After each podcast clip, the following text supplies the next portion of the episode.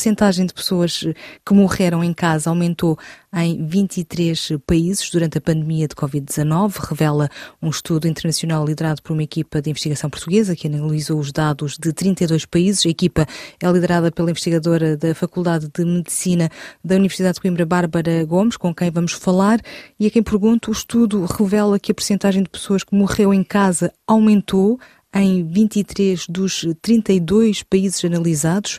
Em que é que consistiu este estudo? O estudo consistiu numa análise de dados de certificado de óbito que contém informação sobre o local onde as pessoas morrem e nós recolhemos essa informação com financiamento do Conselho Europeu de Investigação, que nos permitiu obter e trabalhar esses dados durante uma década em 32 países, desde 2012 até 2021, portanto, incluímos os dois anos iniciais da pandemia.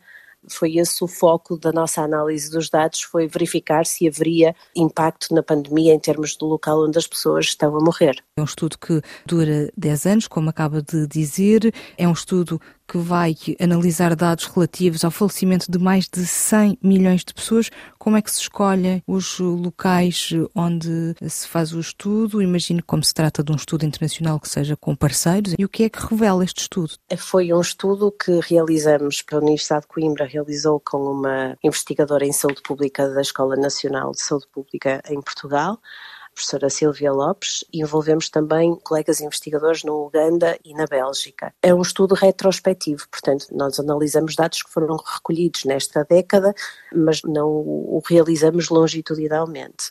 O que nós verificamos é que este é o estudo maior até hoje de tendências internacionais no local de morte e é o primeiro a mostrar o impacto de pandemia e registramos na maioria dos países, uh, como bem disse, um aumento da morte em casa. E porquê é que isto é importante? Porque sinaliza uma mudança nunca antes vista nos cuidados prestados em fim de vida, no sentido de um retorno a morrer em casa. Isso é uma novidade? Uh, é uma novidade. Nós já sabíamos que em alguns destes países, já antes da pandemia, já sabíamos que existia uma tendência crescente de morte em casa, por exemplo, no Reino Unido e nos Estados Unidos também. Agora sabemos que há mais países em que essa tendência já se verificava antes da pandemia, mas durante os anos da pandemia foi particularmente notório esse aumento da percentagem de pessoas que, que morreu em casa. E foi especialmente notório no grupo de pessoas que faleceram por doença oncológica. Isso foi um, um dado transversal à grande maioria dos países. O que é que significa morrer em casa? É um aspecto importante, é um indicador bastante importante em relação aos cuidados em fim de vida, é relacionado com as preferências e as prioridades das pessoas. Nós sabemos de múltiplos estudos que a maioria das pessoas preferiria morrer em casa se tivesse as condições que permitissem, nomeadamente de apoio mais formal, mas também informal em termos do apoio familiar que possam receber. Este é um indicador de cuidados de fim de vida bastante importante e, além disso, também nos possibilita esta informação, onde é que as pessoas morrem, possibilita-nos informar melhores cuidados para o futuro, no sentido de assegurar que os cuidados de saúde estão efetivamente onde as pessoas acabam por falecer, onde é que elas são cuidadas em fim de vida e onde é que elas preferem estar. Que no estudo é apontado que continua a haver uma falta de investimento nos cuidados paliativos domiciliários. Sim, os cuidados paliativos domiciliários são muito importantes porque porque nós sabemos que quando as pessoas recebem este tipo de cuidados especializados, portanto, são equipas multidisciplinares em vários países, existem cuidados paliativos domiciliários, portanto, ajudam os doentes a terem a dor mais controlada, dão apoio às famílias também.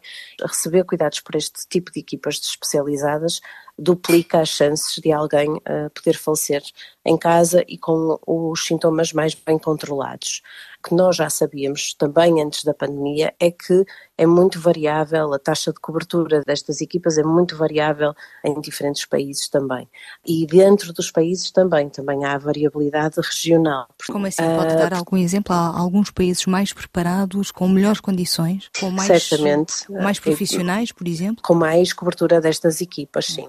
Por exemplo, em Portugal nós temos um país com cerca de 10 milhões de habitantes, temos cerca de 100 mil mortes por ano, a maior parte por doenças que poderiam beneficiar de cuidados paliativos, e temos cerca de entre 30 a 40 no máximo destas equipas de cuidados paliativos domiciliários. Temos uma taxa de cobertura bastante reduzida e com regiões do país, nomeadamente a região centro do país, muito desprotegida em termos de cobertura destas equipas. Depois da pandemia, houve um investimento em Portugal, com mais a Fundação La Caixa fez um investimento e financiou mais cinco equipas de cuidados paliativos domiciliários. Mas era importante que esta área fosse mais bem reconhecida, não só em Portugal, mas também nos outros países, para poder, assim, possibilitar que as pessoas tenham reais escolhas em relação ao local onde vêm a falecer. E que isso possa ser efetivamente uma escolha, sobretudo. Exatamente, e, e, que isso possa realmente refletir uma, uma real escolha sustentada com cuidados adequados, não é? Porque o nosso estudo, nós só olhamos para as estatísticas em termos de locais de morte, mas levanta esta questão, como é que morreram estas pessoas em casa, nomeadamente durante estas circunstâncias de pandemia tão excepcionais, receberam os cuidados devidos? Se a mudança que nós encontramos na maioria dos países de crescente morte em casa for devidamente apoiada, alinhada com as preferências e associada a bons resultados, então estaremos no bom caminho. Se por outro lado forem identificadas deficiências nos cuidados que elas receberam em fim de vida, com risco de falharmos com os doentes e com os familiares, então devemos repensar e melhorar o apoio domiciliário em fim de vida. Há pouco falava deste estudo uh, ter sido conduzido por uh, equipas de vários países em Portugal, uhum. mas falou também do Uganda. Imagino que sejam resultados muito diferentes na Europa ou no continente africano. O Uganda foi o único país africano e é um dos países alvo do projeto onde este estudo se insere, que é o projeto IOL in Place, e, portanto, nesse projeto nós temos quatro países que fazem parte destes 32 que analisamos, que é o Portugal, eh, Holanda, Estados Unidos e Uganda. E, nós escolhemos estes países porque sabíamos à partida que eles são bastante contrastantes. No Uganda, nós verificamos a taxa mais elevada de morte em casa de todos os países, que antes da pandemia, entre os 76% e os 82%. E o que verificamos é que foi dos países onde essa percentagem mais diminuiu. Portanto, ao contrário da tendência nos outros países e uma grande diminuição para 48%. E o que é que explica isso? É capaz de ser também, mais uma vez, da cultura e do recurso a hospitais naquela altura da pandemia e de ausência de apoio domiciliário, mais uma vez, nas comunidades dentro do Uganda. As explicações depois eh, são muito dependentes do contexto específico de cada um dos países. O que está a dizer é que houve uma diminuição dos locais de morte, de morte em casa. Em casa. É? Sim, portanto, portanto houve maior recurso a hospitais, uhum. no caso do Uganda, como aliás no caso de Portugal. Estes países apresentam-se no fundo em contraciclo com a maioria dos países em que verificamos um aumento de morte em casa, sim. Era Bárbara Gomes, investigadora da Faculdade de Medicina da Universidade de Coimbra, que lidera